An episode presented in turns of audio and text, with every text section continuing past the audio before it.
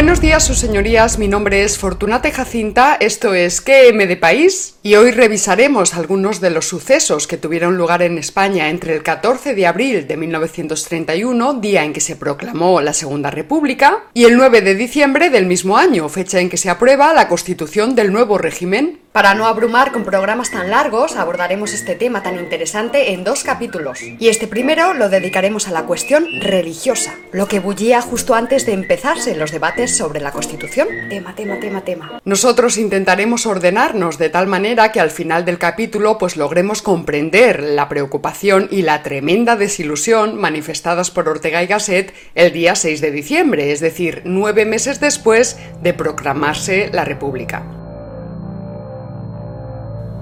No es esto, no es esto. La república es una cosa, el radicalismo es otra, sino al tiempo. Cinco años más tarde, el 3 de julio de 1936, Miguel de Unamuno escribía en su artículo Justicia y Bienestar lo siguiente. Cada vez que oigo que hay que republicanizar algo, me pongo a temblar, esperando alguna estupidez inmensa, no injusticia, no, sino estupidez. Alguna estupidez auténtica y esencial y sustancial y posterior al 14 de abril. Porque el 14 de abril no lo produjeron semejantes estupideces. Entonces los más de los que votaron la República ni sabían lo que es ella, ni sabían lo que iba a ser esta República. Que si lo hubiesen sabido... Y no olvidemos que Gregorio Marañón, uno de los padres espirituales de la República, terminó por considerarla, y pongo énfasis en sus expresiones originales, un fracaso trágico, y a sus políticos como desalmados mentecatos, lamentando haber sido amigo de tales escarabajos. Y cuando estalló la guerra, apoyó a Franco.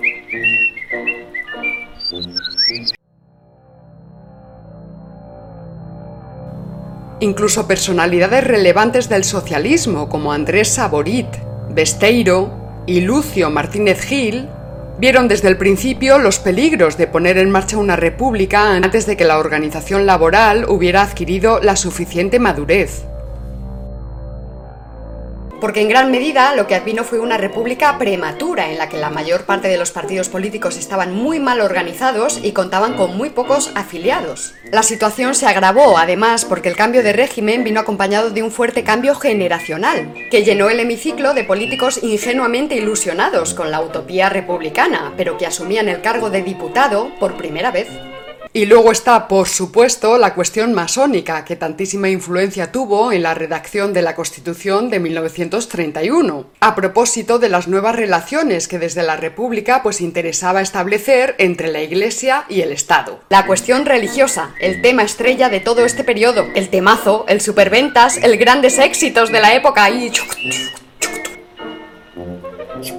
Es importante resaltar el enorme número de políticos masones que formaron parte del gobierno de la Segunda República. Según Gómez Molleda, de los 470 diputados en las primeras cortes eran masones nada menos que 151, una cifra absolutamente desproporcionada si tenemos en cuenta que en todo el país no habría más que unos pocos miles de miembros de la masonería. Un dato para ir abriendo boca. El 20 de abril de 1931, y fíjense ustedes en la fecha, se celebró la Asamblea Nacional de la Gran Logia Española, en la que, acorde al modelo masónico, se planteaba un esquema laicista de Estado. Laicista. Así que en este punto es obligado subrayar las diferencias entre laicismo y laicidad. ¿A que sí, bonita? ¿Que ibas a decir eso? Claro que sí, mona del cielo, porque laicidad es estado aconfesional, es separación entre iglesia y Estado. Laicismo, en cambio, es el intento de despojar al hombre del sentido religioso en la vertiente social. Es condenar lo religioso a arresto domiciliario, recluirlo al foro privado de la conciencia individual, la conciencia individual. ¿Recuerdan ustedes lo que comentamos en el capítulo 43? A propósito de la conciencia subjetiva, pues aquí vemos esa doctrina funcionando a matacaballo, a tope ahí, de la cope a tope de la cope.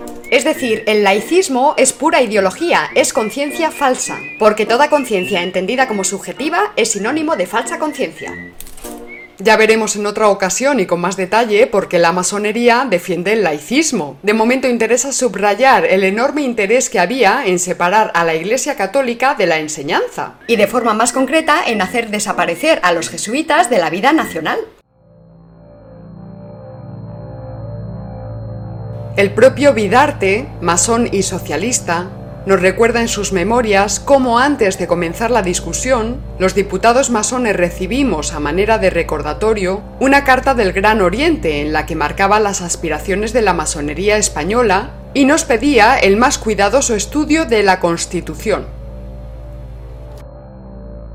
De hecho, durante el mes de agosto de 1931, que es cuando se estaban produciendo los debates de la Constitución, pues se produjeron distintas reuniones entre diputados masones, sin hacer distinciones de carácter partidista, para fijar criterios unitarios de acción política contra la Iglesia Católica. Eran solidarios contra la Iglesia Católica, todos ellos, al margen de los partidos.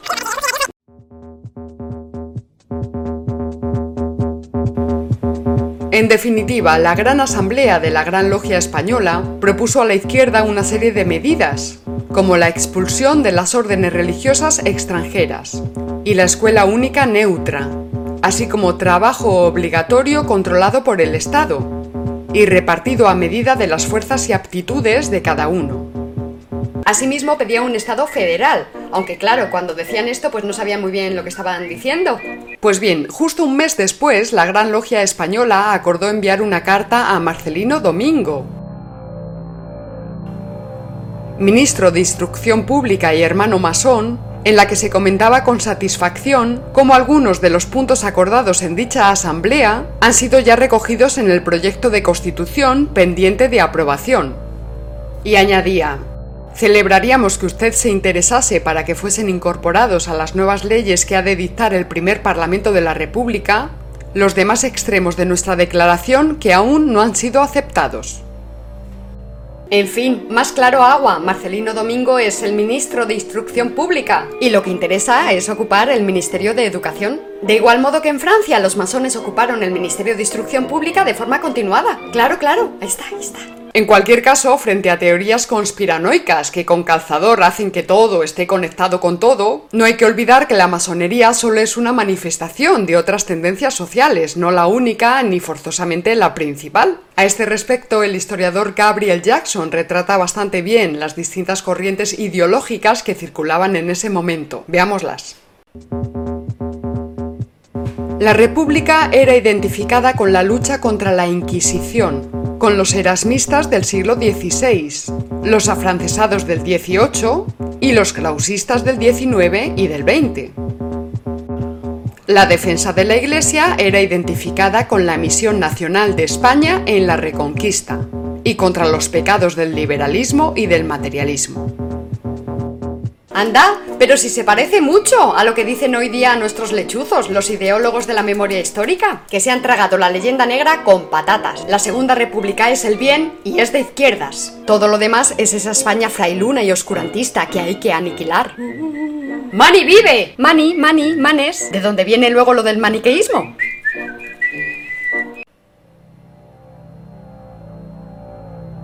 Don Niceto Alcalá Zamora Escribió en 1936 Los defectos de la Constitución de 1931, donde escribía que no fue siempre el parecer de la mayoría de esta, se refiere a la comisión, el que con meditación se impuso, y que fue redactada de espaldas a la realidad nacional. Se procuró legislar obedeciendo a las teorías, sentimientos e intereses de partido, sin pensar en esa realidad de convivencia patria, sin cuidarse apenas de que se legislaba para España.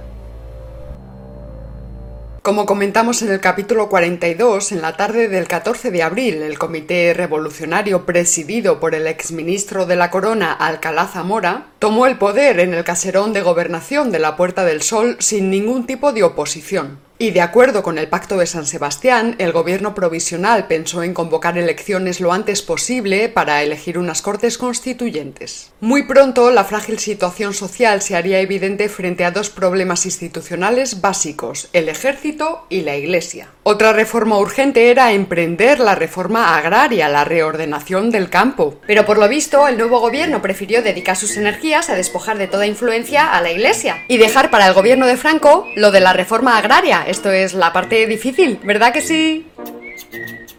En fin, dejemos este tema. Entonces la pregunta sería, ¿qué motivó la tremenda inestabilidad social que azotó al nuevo régimen prácticamente desde el primer día?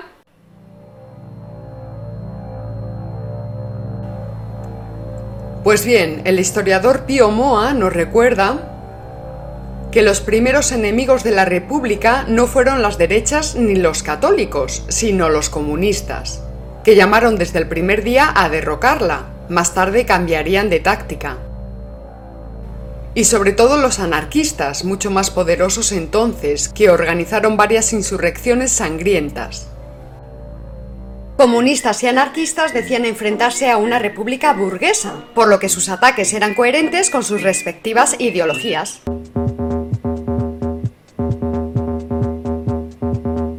Cuenta el historiador Eladio Romero García que el día 15 de abril, esto es, un día después de proclamarse la Segunda República Española, regresaba a España Buenaventura Durruti, uno de los dirigentes de la nueva organización anarquista, quien expresó, La República apenas si nos interesa. La aceptamos como punto de partida de un proceso de democratización social.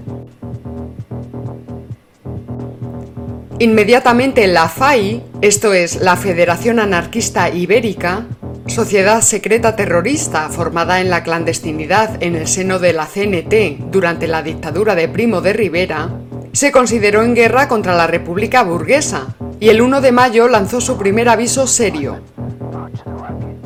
En el Palacio de Bellas Artes de Barcelona se celebró un gran mitin y se elaboró una lista de reivindicaciones obreras. Disolución de la Guardia Civil. Expropiación de las pertenencias a órdenes religiosas. Desaparición de los monopolios. Reparto de los cotos de caza. etc. El cierre del mitin causó heridos y muertos y después de eso los conflictos y las huelgas se sucedieron por todo el país.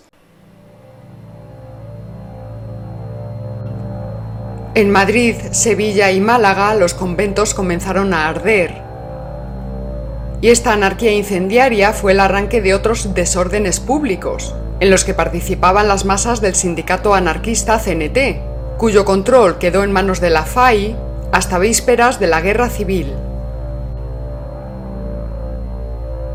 Salvador de Madariaga atribuyó a la irresponsabilidad de estas organizaciones obreras parte de la culpa de que la esperanza republicana se convirtiera ya en 1931 en república imposible. Como ya hemos adelantado, los republicanos anunciaron inmediatamente su determinación de crear un sistema de escuelas laicas según el modelo laicista de Estado introducir el divorcio y el matrimonio civil, secularizar los cementerios y reducir, si no eliminar del todo, el número de órdenes religiosas. La Iglesia recomendó respeto por las nuevas autoridades constituidas, pero la nueva situación generó un intensísimo debate entre la prensa católica. El diario El Debate y el ABC, ambos monárquicos. El debate defendía que los principios fundamentales católicos, como pueden ser la familia, la propiedad y el orden social, podían ser garantizados por las distintas formas de gobierno. El ABC los acusó de cobardía, afirmó que en España solamente la monarquía podía garantizar el orden social católico y anunció la creación del círculo monárquico. El 6 de mayo, y a partir de ahora vamos a fijarnos en las fechas, o sea, el 6 de mayo, el gobierno decretó que la enseñanza católica dejaba de ser obligatoria en las escuelas públicas. Al día siguiente se publicó la famosa pastoral del cardenal Segura, arzobispo de Toledo, primado de la jerarquía eclesiástica en España, mientras oradores callejeros pedían la expulsión de las órdenes religiosas. El 10 de mayo se produjo una trifulca frente al círculo monárquico, a lo que siguió una amenaza de huelga general para el día 11.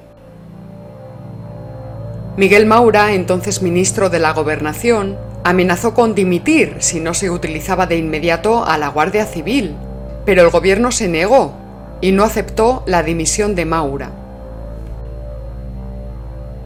Y a mediodía de ese día 11 empezaron a arder los primeros conventos. Si atendemos a las cifras que entonces publicaron el diario El Sol y el New York Times, en total fueron atacados seis conventos en Madrid y 15 entre Málaga, Cádiz, Sevilla y Alicante. Estos son los datos que maneja Gabriel Jackson en su libro República Española y Guerra Civil. Y a este respecto merece la pena señalar una interesante nota a pie de página que el hispanista estadounidense introduce para justificar por qué él no da validez a las cifras ofrecidas por Antonio Moreno Moreno, que denuncia no 21 ataques, sino 119. Dice así Jackson. Los sacerdotes sufren del exagerado complejo de persecución. Y añade, El Sol y el New York Times son periódicos celosos de su reputación de fidelidad y juego limpio. Y después se pregunta con un puntito de malicia que no pretende ni siquiera disimular por qué la población católica no reaccionó si tan católica era. Pregunta él y de alguna manera justifica la inacción del gobierno durante 48 horas. No querían desacreditar al nuevo régimen disparando contra españoles a la primera de cambio. ¿A la primera de cambio? Pues consideraban que la República debía dirigir al pueblo tan solo por la persuasión. El gobierno calificó la pastoral del cardenal Segura como una velada belicosidad y le reprochó el haber provocado la violencia anticlerical. Lo declararon persona non grata y lo expulsaron de España. Como respuesta, el gobierno proclamó la completa libertad religiosa, prohibió el uso de imágenes religiosas en las aulas, emitió decretos que prohibían a los altos funcionarios civiles y militares participar en las ceremonias religiosas públicas, y de paso ordenó el cierre temporal de los diarios ABC y El Debate. ¡Chúpate esa! Asimismo, surgieron amenazas por parte de ayuntamientos republicanos para confiscar las propiedades de las escuelas católicas. Así que el 3 de junio los obispos españoles enviaron una carta al gobierno la violación del concordato y de las leyes fundamentales de España. La fecha de las elecciones a Cortes Constituyentes quedó fijada para el día 28 de junio, dándose inicio a una campaña apasionada y movidita. Pero este tema lo dejaremos ya para el próximo capítulo porque aquí hay tela marinera, tela marinera de la buena, señores y señoras. Así que hasta aquí este capítulo de Fortunata y Jacinta. Agradecemos su apoyo a todos nuestros mecenas y no olviden darle a la campanita. Nos vemos en el próximo capítulo y recuerda, si no conoces al enemigo ni a ti mismo, perderás cada batalla. Hasta luego.